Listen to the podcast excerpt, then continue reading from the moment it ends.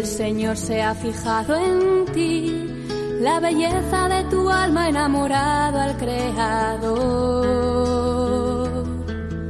No temas, tu gozo es Él, su espíritu desciende hoy y la gracia se derrama hasta llenar tu corazón. Comienza, ahí tienes a tu madre. Con el padre Juan Antonio Mateo.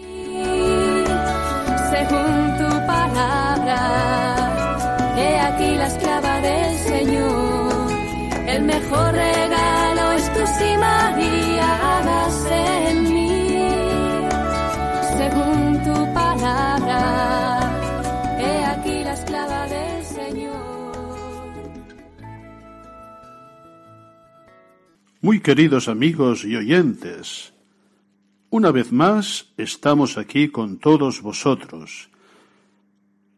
Iniciamos un año nuevo. Hace pocos días que lo hemos iniciado. Por esto, en primer lugar, os deseo a todos un feliz año nuevo. Un feliz año del Señor 2018. Iniciamos el nuevo año de la mejor manera posible, de la mano de la Virgen María, Madre de Dios y Madre de la Iglesia, como nos recordaba la colecta de la misa del día 1 de enero. Proclamar a María, Madre de Dios, es toda una confesión de fe en nuestro Señor Jesucristo, Hijo de Dios y nuestro Salvador. De hecho, la fiesta de Santa María, Madre de Dios, se celebra cuando se cumple la octava de Navidad, estos ocho días consecutivos en que celebramos el nacimiento de nuestro Salvador. Es toda una profesión de fe. Qué bonito empezar el año profesando nuestra fe en Jesucristo, Hijo de Dios, nacido de la Virgen María. De hecho, la maternidad divina de María es la contemplación del mismo misterio de la encarnación por parte de la Madre. Si el niño, nacido en Belén, es confesado verdadero hombre y verdadero Dios, con toda la razón, la Virgen María puede y debe ser llamada Madre de Dios, Madre del Hijo de Dios encarnado, de la segunda persona de la Santísima Trinidad. De hecho, como sabemos, el concilio de Éfeso, que proclamó solemnemente esta verdad dogmática, estaba en el fondo dirimiendo una cuestión cristológica. Algunos no tenían muy clara la divinidad de nuestro Señor Jesucristo con todo lo que comportaba, y por esto también profesaban errores en lo que respecta a la Virgen María. No se atrevían a llamarla Madre de Dios, porque en el fondo no acababan de confesar plenamente la divinidad de nuestro Señor Jesucristo. Esto nos hace ver una cosa muy clara, que el pueblo cristiano siempre ha experimentado. No es posible honrar al Hijo sin honrar al mismo tiempo a la Madre. Nosotros, buenos hijos de María, la proclamamos Madre de Dios y nos ponemos bajo su refugio, bajo su manto, para que acoja nuestras súplicas y nos proteja en todas las vicisitudes de la vida, especialmente durante este año que hemos iniciado.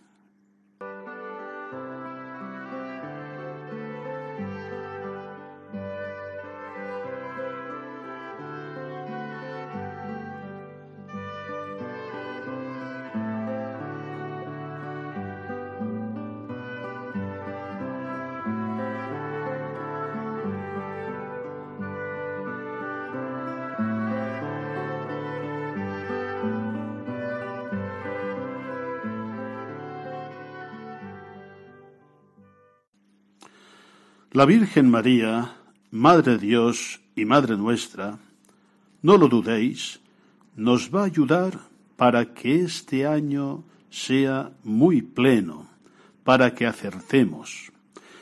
Cuando iniciamos un nuevo año, muchas personas se preguntan ¿qué nos deparará? ¿Tendré salud? ¿Tendré fortuna? ¿Cómo me irán las cosas? Yo me gusta comparar un año nuevo con una caja vacía. ¿Qué encontraremos en ella al acabar el año? Pues lo que vayamos poniendo.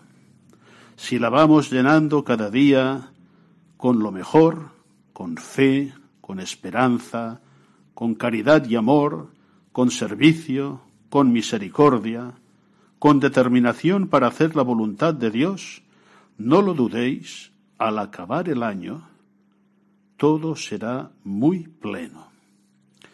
María nos inspira de la mejor manera para llenar este año de las mejores realidades. Recordemos la presencia de la Virgen María en las bodas de Caná tema que profundizaremos en la segunda parte de este programa con unas preciosas catequesis del Papa San Juan Pablo II. Pues bien, aquella frase de María en Caná, lo que a mí me gusta llamar el mandato, el mandamiento de María, debe ser nuestra fuente de inspiración cada día de este año 2018 que hemos iniciado por la gracia de Dios. ¿Y qué nos decía María? Los oyentes de Radio María lo saben muy bien, pero por si acaso, si alguien por primera vez hoy se conecta y no sabe de qué va, vamos a recordarlo. María dijo a los siervos, y nos lo repite hoy a nosotros, lo más importante, haced lo que Él os diga. Haced lo que Jesucristo nos dice. Y si hacemos esto, con la gracia de Dios, haremos todo lo que debemos hacer y nuestra vida y nuestro año serán muy plenos. Hoy se lo pedimos a la Virgen María, a Santa María, Madre de Dios y Madre nuestra, y le presentamos como un ramo, como un ramo de flores espiritual, esta voluntad y los buenos propósitos para este año.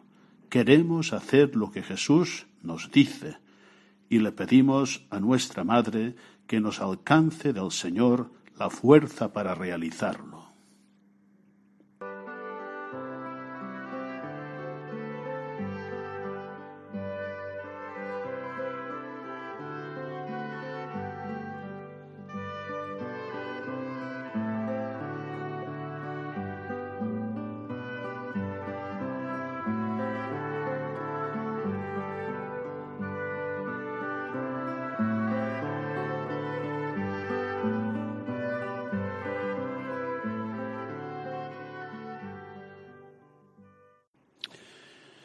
Y ahora, muy queridos oyentes, quiero haceros un obsequio, un regalo de reyes. Creo que lo merecéis. Se trata de algunas perlas preciosas, es decir, frases, pensamientos, de un gran devoto de María, el Padre Pío, San Pío de Pietrelcina. Como sabéis, él era devotísimo de la Virgen y procuraba que todos lo fueran. Recemos juntos para que Dios nos conceda la gracia de amar a María, decía el Padre Pío. Y su devoción a la Virgen fue siempre proverbial, convencido de que ella tenía el billete de entrada al paraíso. El Padre Pío llegaba a rezar treinta y cuatro rosarios completos al día, por una gracia especialísima sin duda, mientras confesaba hasta dieciocho horas diarias y se paseaba por el mundo, como él mismo decía, gracias a su don de la bilocación. El Padre Pío denominaba el arma al rosario, pues sabía que con él se combatía con éxito al demonio y se lograban alcanzar gracias para las almas que la propia Virgen Santísima administraba de la mejor manera. Decía el Padre Pío, rezad el rosario todos los días y ella lo pensará todo. Y así animaba a sus hijos. Fue María precisamente, en su advocación de la Virgen de Fátima, quien le curó cuando estaba desahuciado por los médicos a causa de una pleuritis exudativa, el mes de agosto del año 1959. Desde el mismo lecho de su celda, el Padre Pío podía contemplar una bella imagen de Nuestra Señora de las Gracias, y nada más empezar el día se encomendaba a ella para que le ayudase a ser muy fiel en todo momento a Jesús. Estoy convencido de que estos pensamientos, estas perlas que os regalo, nos inspirarán estos días del año 2018 para que también nosotros seamos, gracias a María, muy fieles a Jesús. He aquí la primera perla.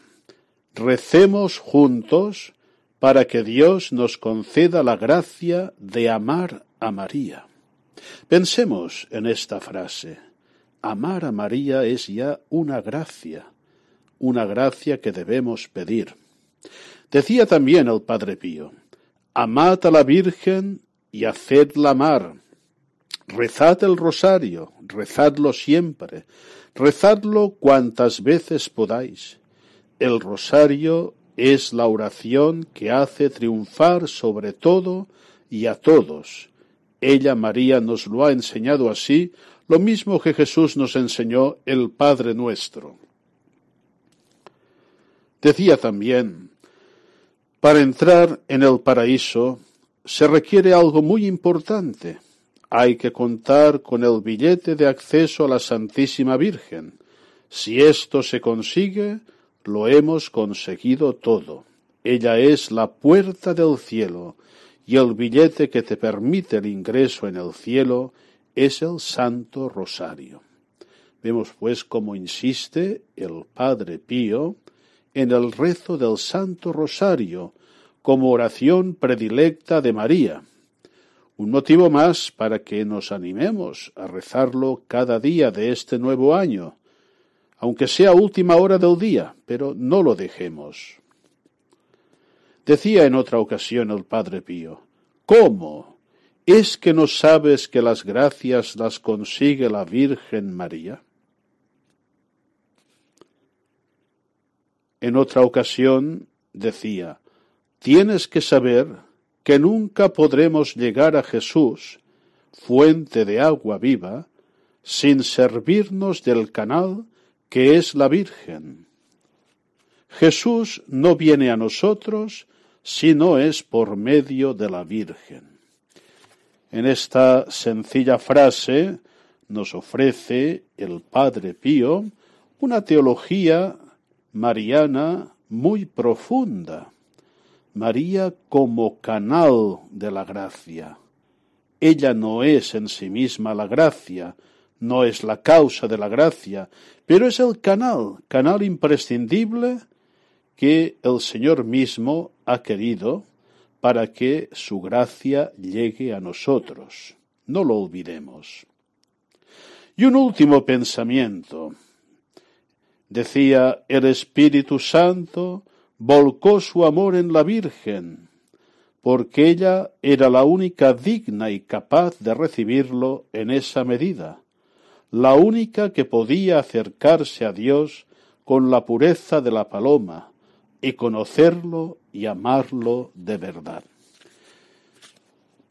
En otra ocasión os ofreceré más perlas del Padre Pío.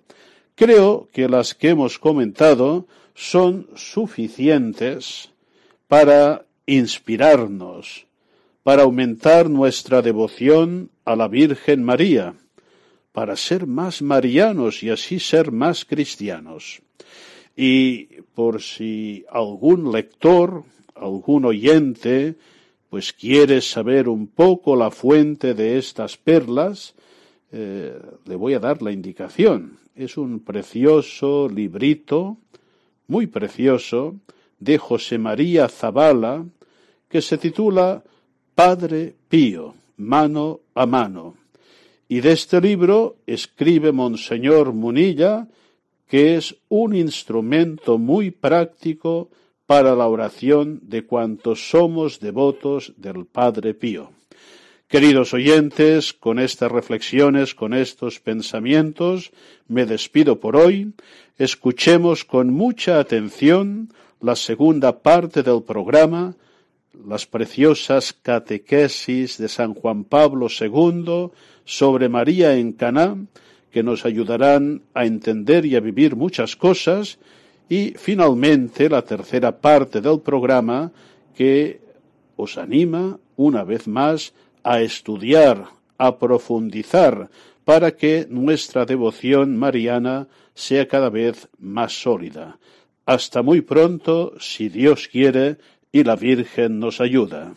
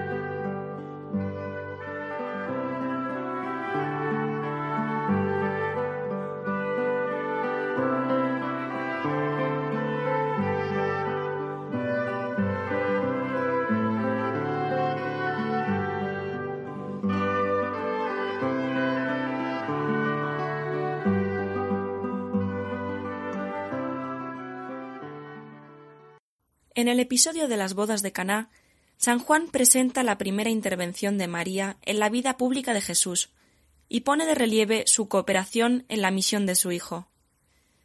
Ya desde el inicio del relato, el evangelista anota que estaba allí la madre de Jesús.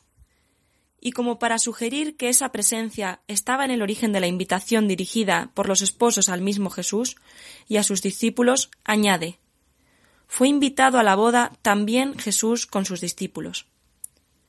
Con estas palabras, San Juan parece indicar que en Caná, como en el acontecimiento fundamental de la encarnación, María es quien introduce al Salvador. El significado y el papel que asume la presencia de la Virgen se manifiesta cuando llega a faltar el vino. Ella, como experta y solícita ama de casa, inmediatamente se da cuenta e interviene para que no decaiga la alegría de todos, y en primer lugar, para ayudar a los esposos en su dificultad. Dirigiéndose a Jesús con las palabras No tienen vino. María le expresa su preocupación por esa situación, esperando una intervención que la resuelva. Más precisamente, según algunos exegetas, la madre espera un signo extraordinario, dado que Jesús no disponía de vino.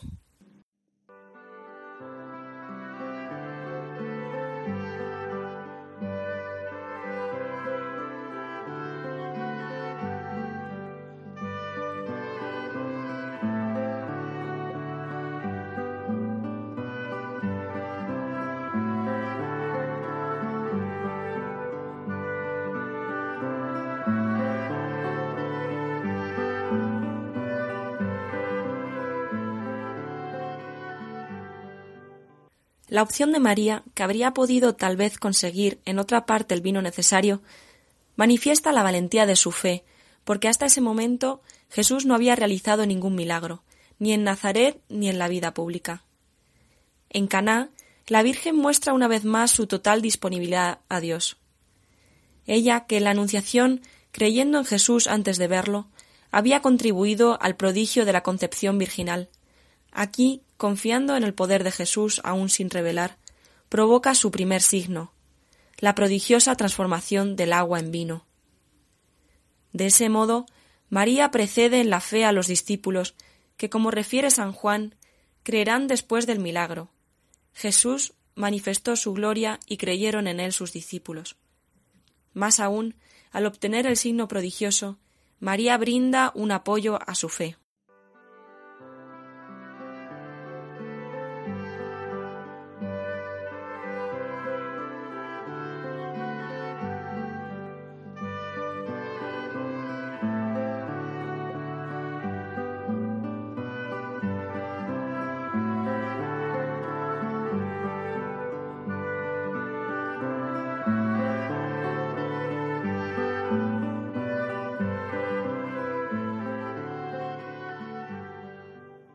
La respuesta de Jesús a las palabras de María Mujer, ¿qué nos va a ti y a mí?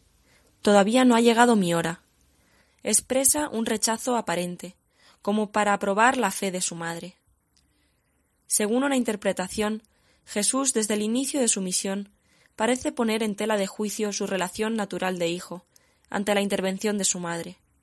En efecto, en la lengua hablada del ambiente, esa frase da a entender una distancia entre las personas, excluyendo la comunión de vida. Esta lejanía no elimina el respeto y la estima. El término mujer, con el que Jesús se dirige a su madre, se usa en una acepción que reaparecerá en los diálogos con la cananea, la samaritana, la adúltera y María Magdalena, en contextos que manifiestan una relación positiva de Jesús con sus interlocutoras. Con la expresión mujer ¿qué nos va a mí y a ti? Jesús desea poner la cooperación de María en el plano de la salvación, que comprometiendo su fe y su esperanza, exige la superación de su papel natural de madre.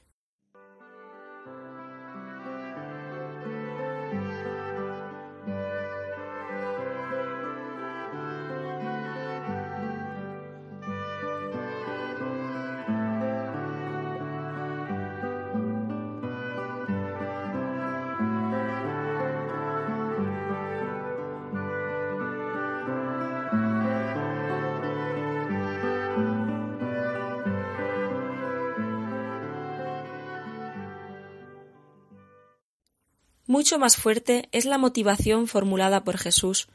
Todavía no ha llegado mi hora. Algunos estudiosos del texto sagrado, siguiendo la interpretación de San Agustín, identifican esa hora con el acontecimiento de la pasión.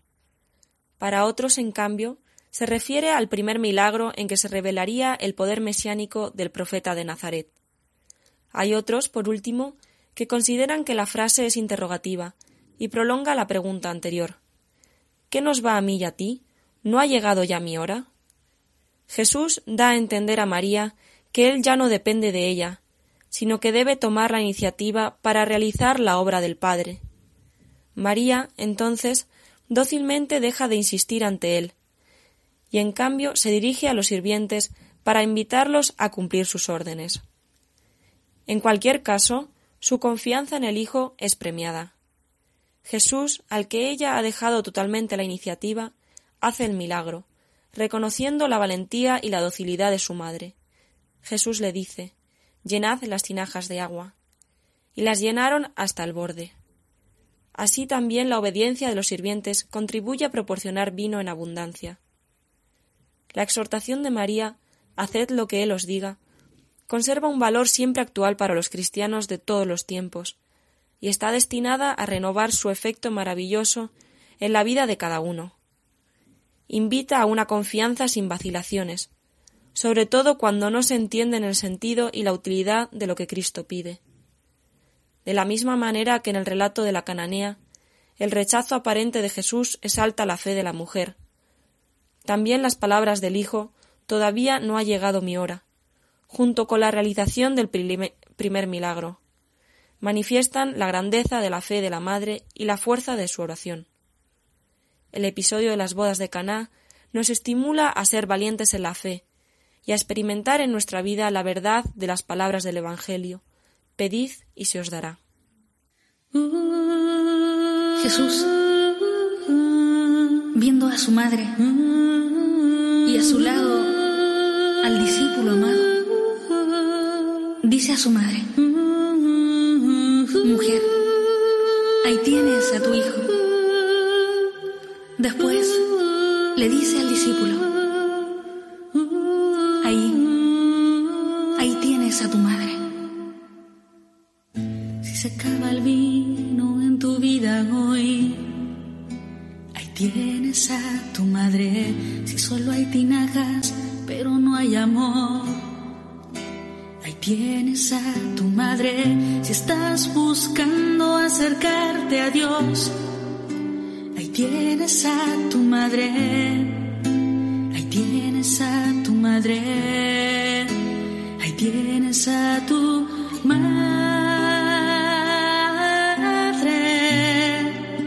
ahí tienes a tu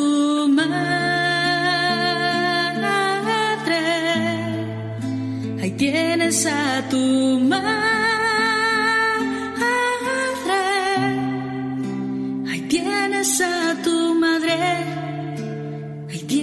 a tu madre. Si no sabes cómo hacer una oración, ahí tienes a tu madre. Si la cruz te pesa para caminar, ahí tienes a tu madre. Si no hay pentecostés en tu corazón, ahí tienes a tu madre tienes a tu madre, ahí tienes a tu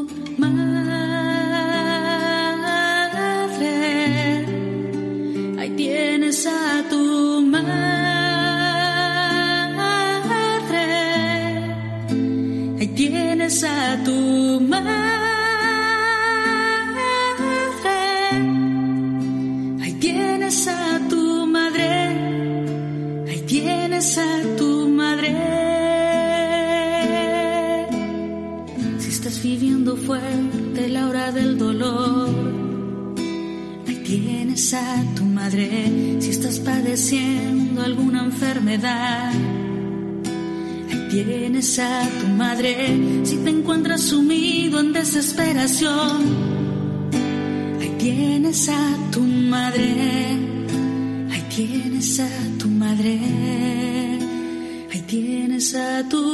madre.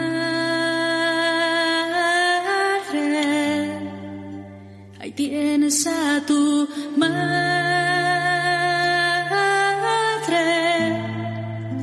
Ahí tienes a tu madre. Ahí tienes a tu madre.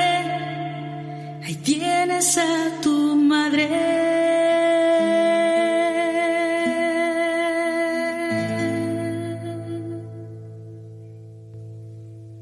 La Audiencia General de San Juan Pablo II el miércoles 5 de marzo de 1997. Al referir la presencia de María en la vida pública de Jesús, el Concilio Vaticano II recuerda su participación en Caná con ocasión del primer milagro. En las bodas de Caná de Galilea, movida por la compasión, consiguió intercediendo ante él el primero de los milagros de Jesús, el Mesías. Siguiendo al evangelista Juan, el concilio destaca el papel discreto y al mismo tiempo eficaz de la madre que con su palabra consigue de su hijo el primero de los milagros. Ella, aun ejerciendo un influjo discreto y materno, con su presencia es en último término determinante. La iniciativa de la Virgen resulta aún más sorprendente si se considera la condición de inferioridad de la mujer en la sociedad judía. En efecto, en Caná, Jesús no sólo reconoce la dignidad y el papel del genio femenino, sino que también, acogiendo la intervención de su madre, le brinda la posibilidad de participar en su obra mesiánica. El término mujer, con el que se dirige a María, no contradice esta intención de Jesús, pues no encierra ninguna connotación negativa, y Jesús lo usará de nuevo, refiriéndose a su madre al pie de la cruz. Según algunos intérpretes, el título mujer presenta a María como la nueva Eva, madre en la fe de todos los creyentes. El concilio, en el texto citado, usa la expresión movida por la compasión, dando a entender que María estaba impulsada por su corazón misericordioso. Al prever el posible apuro de los esposos y de los invitados por la falta de vino, la Virgen compasiva sugiere a Jesús que intervenga con su poder mesiánico.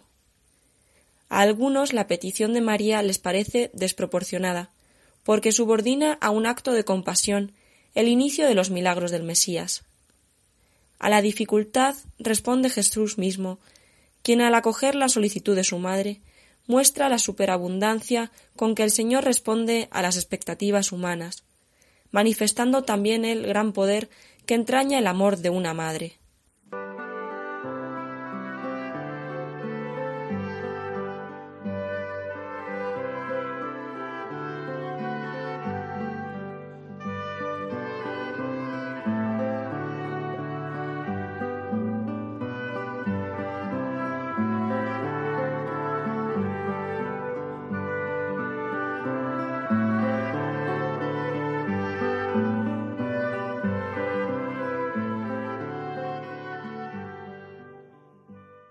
La expresión dar comienzo a los milagros que el concilio recoge del texto de San Juan llama nuestra atención.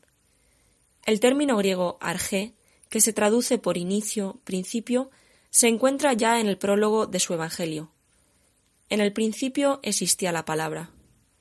Esta significativa coincidencia nos lleva a establecer un paralelismo entre el primer origen de la gloria de Cristo en la eternidad y la primera manifestación de la misma gloria en su misión terrena.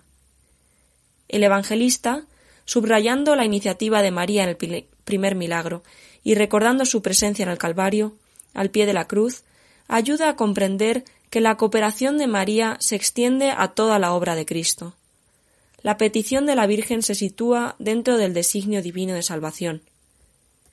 En el primer milagro obrado por Jesús, los padres de la Iglesia han vislumbrado una fuerte dimensión simbólica, descubriendo en la transformación del agua en vino el anuncio del paso de la antigua alianza a la nueva.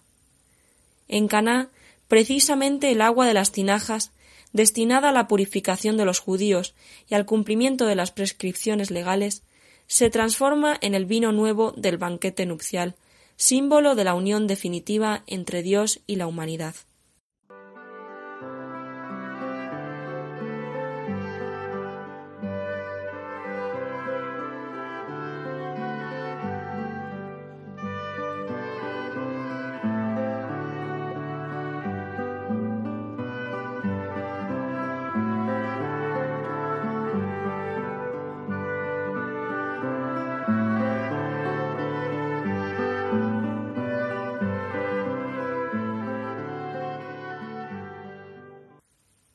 El contexto de un banquete de bodas que Jesús eligió para su primer milagro remite al simbolismo matrimonial, frecuente en el Antiguo Testamento para indicar la alianza entre Dios y su pueblo, y en el Nuevo Testamento para significar la unión de Cristo con la Iglesia. La presencia de Jesús en Caná manifiesta además el proyecto salvífico de Dios con respecto al matrimonio. En esa perspectiva, la carencia de vino se puede interpretar como una alusión a la falta de amor, que lamentablemente es una amenaza que se cierne a menudo sobre la unión conyugal. María pide a Jesús que intervenga en favor de todos los esposos, a quienes sólo un amor fundado en Dios puede librar de los peligros de la infidelidad, de la incomprensión y de las divisiones. La gracia del sacramento ofrece a los esposos esta fuerza superior de amor, que puede robustecer su compromiso de fidelidad incluso en las circunstancias difíciles. Según la interpretación de los autores cristianos, el milagro de Caná encierra además un profundo significado eucarístico, al realizarlo en la proximidad de la solemnidad de la Pascua judía. Jesús manifiesta, como en la multiplicación de los panes, la intención de preparar el verdadero banquete pascual, la Eucaristía. Probablemente ese deseo en las bodas de Caná queda subrayado aún más por la presencia del vino, que alude a la sangre de la nueva alianza, y por el contexto de un banquete. De este modo, María, después de estar en el origen de la presencia de Jesús en la fiesta, consigue el milagro del vino nuevo, que prefigura la Eucaristía, signo supremo de la presencia de su Hijo resucitado entre los discípulos.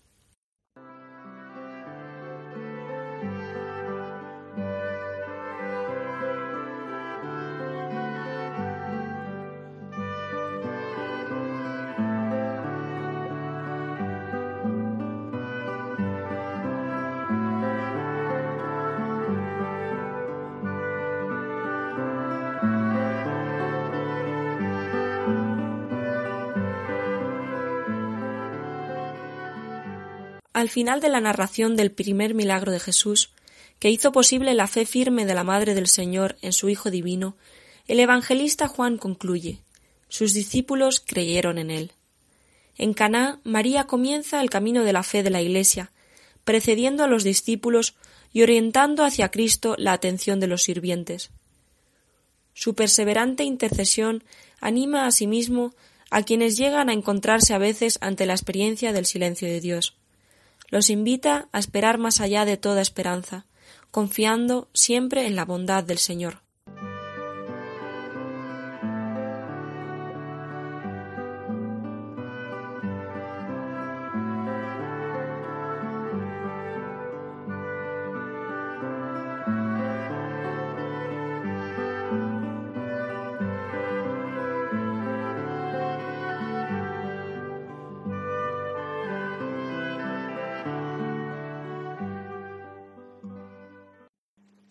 Hemos dicho que queremos iniciar el nuevo año de la mejor manera posible, es decir, de la mano de María nuestra Madre, que nos alienta y nos ayuda a hacer lo más importante en la vida, que es hacer lo que el Señor nos diga. Por esto vamos ahora, en esta tercera parte del programa, a profundizar en el estudio teológico algunos aspectos de la misión materna de María o de su maternidad espiritual, que es fundamento de nuestra devoción y de nuestros buenos propósitos. Se trata de un tema que se inserta en el estudio de la cooperación de Santa María en la salvación de los hombres. El Concilio Vaticano II lo presentaba de esta manera. María hija de Adán, aceptando la palabra divina, fue hecha madre de Jesús, y abrazando la voluntad salvífica de Dios con generoso corazón y sin el impedimento de pecado alguno, se entregó totalmente a sí misma, cual esclava del Señor, a la persona y a la obra de su Hijo, sirviendo al misterio de la redención con él y bajo él, por la gracia de Dios omnipotente. Y continuaba diciendo, con razón pues los santos padres estiman a María no como un mero instrumento pasivo, sino como una cooperadora a la salvación humana por la libre fe y la obediencia. Este es un texto de Lumen Gentium número 56. Por tanto, la Madre de Dios tiene un lugar preciso y singular en el plan de la salvación.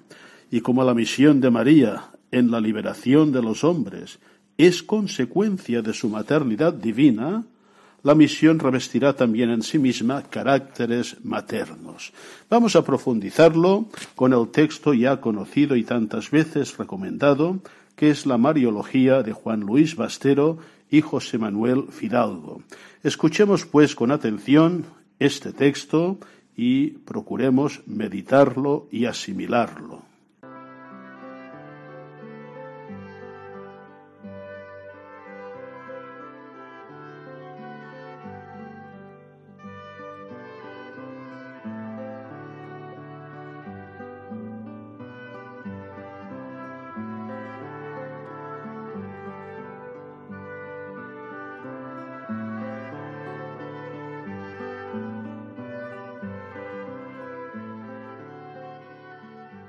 El Concilio Vaticano II enseña que María es verdadera madre de los miembros de Cristo por haber cooperado con su amor a que naciesen en la Iglesia los fieles, que son miembros de aquella cabeza.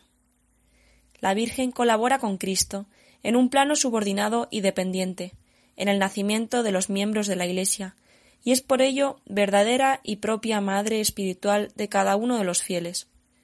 El Papa Pablo VI afirma en la exhortación signum magnum que la maternidad espiritual es parte integrante del misterio de la salvación humana, por lo cual debe ser tenida como de fe por todos los cristianos. Entre las bases bíblicas de la maternidad espiritual de María hay tres textos evangélicos que hacen referencia explícita a esta verdad. En el episodio de las bodas de Caná vemos que se encuadra la perspectiva de María como madre, Cuatro veces aparece la Virgen en esta escena con el título de Madre de Jesús. Como madre actúa también ante el Hijo y ante los servidores. Se contempla, pues, una doble maternidad, la física respecto a su Hijo y la espiritual respecto a los hombres, manifestada en la frase Haced lo que Él os diga. En el Calvario, o en un contexto de claro sabor mesiánico y eclesiológico, las palabras de Jesús otorgan a María una misión que está en íntima conexión con la obra redentora que el Señor consuma en aquellos momentos. María es madre de los seguidores de su Hijo. En el Apocalipsis vemos una escena bajo una perspectiva cristológica, donde se contempla a la mujer vestida de sol como madre física de Jesús. El Hijo que nace es atacado por el dragón, pero Dios lo protege de sus ataques y entonces, despechada de la serpiente contra la mujer, se fue a hacer la guerra al resto de sus hijos, los cuales guardan los mandamientos de Dios y mantienen el testimonio de Jesús. De esta forma, en esta visión aparece María como madre física de Cristo y como madre espiritual de sus discípulos.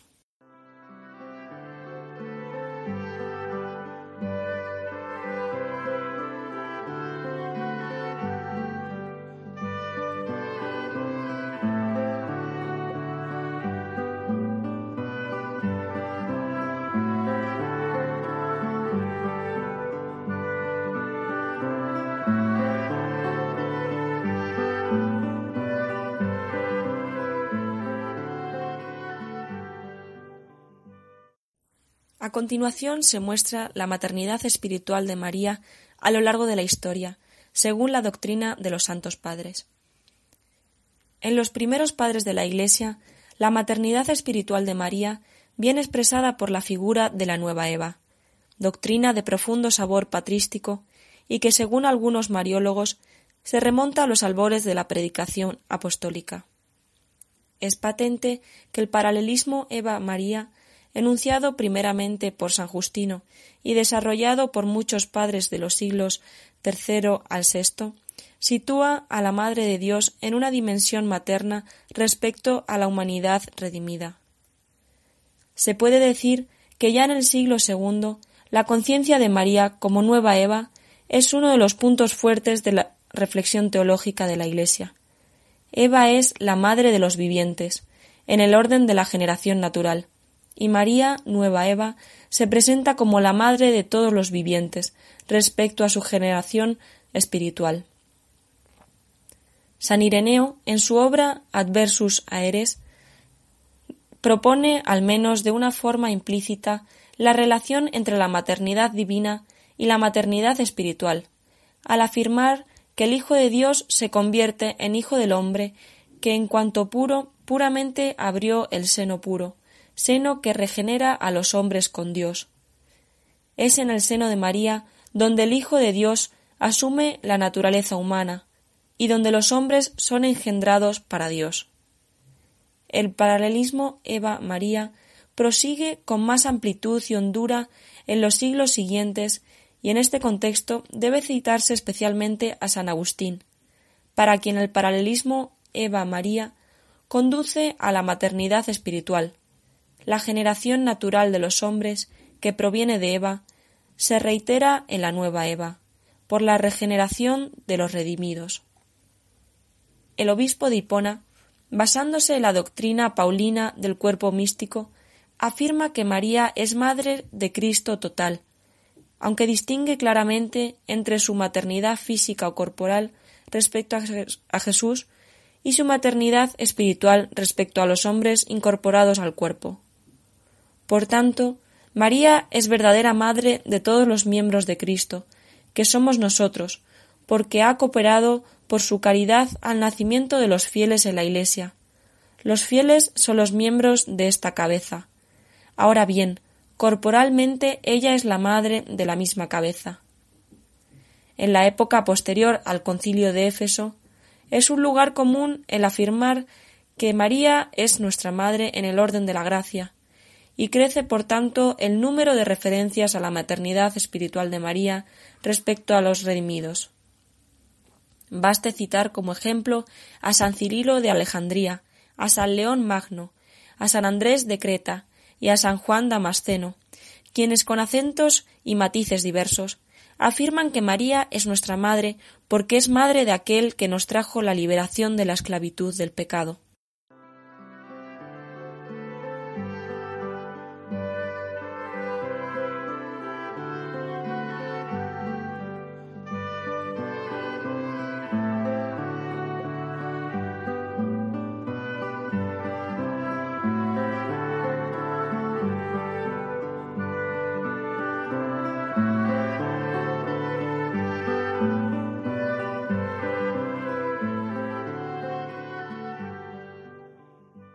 Ya en el alto medioevo se hace común que los teólogos interpreten la escena de María en el Calvario en clave de la maternidad espiritual. De formas diversas y con matices distintos, sostienen que María es nuestra madre, porque mediante ella el hombre adquiere la vida que antes había perdido. A partir del siglo XII se generaliza la doctrina que pone como fundamento de la maternidad espiritual de María el testamento de Jesús en el Calvario, y de una forma generalizada se acepta que María es la madre espiritual de todos los hombres por dos títulos diversos. El primero, por ser madre de Jesús, al cual dio, por vía de generación, la misma vida humana, haciéndolo hijo de Adán y hermano de todos los hombres. Concibiendo a Cristo, cabeza del cuerpo místico, nos engendró en potencia, como miembros de ese cuerpo. En segundo lugar, por designio divino, al pie de la cruz, cuando Jesús la entregó como madre al discípulo amado.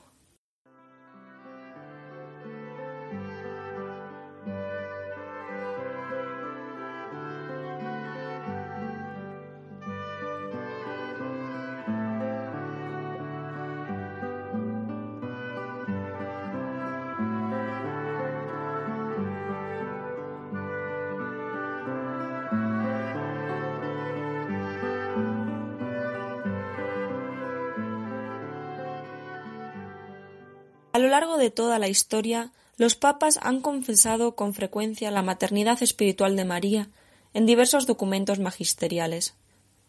Pero es Benedicto XV el primer pontífice que da una explicación doctrinal a este privilegio. No sólo afirma la piedad de la Iglesia hacia María, sino que sostiene su fundamento bíblico, el deseo explícito de Cristo en la cruz de constituir a su María como madre de la Iglesia. A partir de entonces los documentos papales han reiterado con tonos cada vez más insistentes la función materna de María respecto a los fieles. El magisterio del último siglo podemos decir que la maternidad espiritual ha sido muy tratada por los romanos pontífices, de tal manera que puede considerarse como una doctrina verdadera y de alcance universal. María es nuestra madre porque en dependencia de su Hijo nos alcanza la vida divina. León XIII es el primer papa que ha utilizado la expresión maternidad espiritual en un documento magisterial y afirma que este título no es una simple expresión metafórica, sino que ella realmente nos ha dado a luz en el Calvario. Pío XII sostiene que María es madre nuestra por ser madre de Cristo, porque la madre de la vid es también madre de los sarmientos.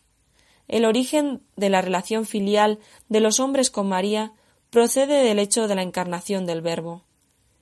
Se puede afirmar que la perícopa es el texto preferido por el magisterio para fundamentar la maternidad de María. Se puede afirmar que la perícopa del capítulo 19 de San Juan es el texto preferido por el magisterio para fundamentar la maternidad espiritual de María. El magisterio no ve en estas palabras de Cristo a su madre el origen de la maternidad espiritual, sino su más solemne proclamación. Se trata de una acción divina que ratifica la maternidad espiritual engendrada en la encarnación del Verbo. Según el discurso del 15 de agosto de 1961 de San Juan XXIII, María ejerce su maternidad universal dispensando todas las gracias, pues su vida a la gloria sin fin no se ha separado de nosotros, no nos pierde de vista, está siempre atenta y se inclina a escuchar nuestras plegarias, acoger las invocaciones de fe que le presentamos con profunda humildad, para transmitirlas a su Hijo. Resumiendo, podríamos decir que en la enseñanza magisterial de los últimos romanos pontífices se observa una más profunda interpretación de la escena de María en el Calvario en clave de la maternidad espiritual. Mucho tiempo que en tu corazón ella hizo una llamada, te pidió que le hicieras una humilde oración, compromiso eterno entregado, un camino que te lleva a Dios, esa es tu salvación Jesús es tu amigo, se te entrega rendido. Te das cuenta que pasan los años, que tu llama se apaga, que no sabes seguir. Pero ella te mira, te cuida y te dice, mi fiel hijo, no te olvides de mí. Volverás a María, la llena de Dios, aquel día y tu corazón de la entrega pasada que hiciste, que ella no olvida que te llevó a Dios por andar ocupado en el suelo. Olvidaste que el cielo es la meta mayor camino de la salvación, tu entrega de corazón. Y María te enseña que al Señor llegarás y te pide fidelidad,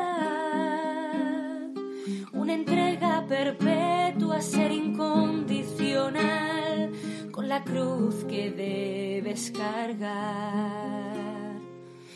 Intacto tu amor inicial, ahora debes luchar, aunque quieras subir a un sitio perdido. Te das cuenta que pasan los años, que tu llama se apaga y que no sabes seguir,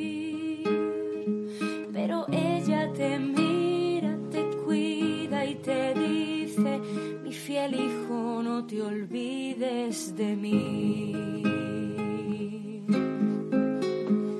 Volverás a María,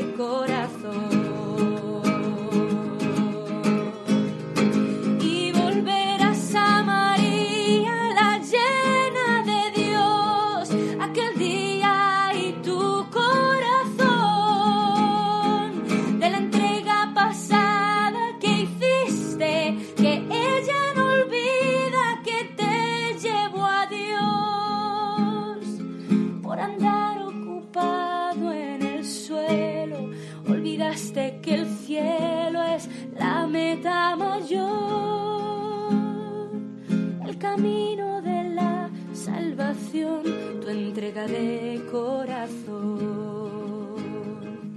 El camino de la salvación, tu entrega de corazón.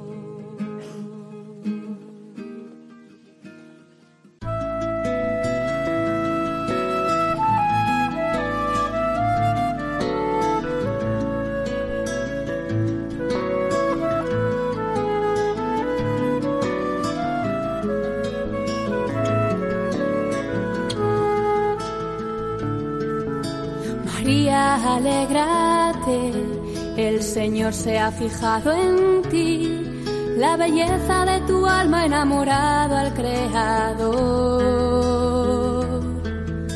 No temas, tu gozo es Él, su espíritu desciende hoy y la gracia se derrama hasta llenar tu corazón. Han escuchado Ahí tienes a tu madre, El mejor regalo con el padre Juan Antonio Mateo.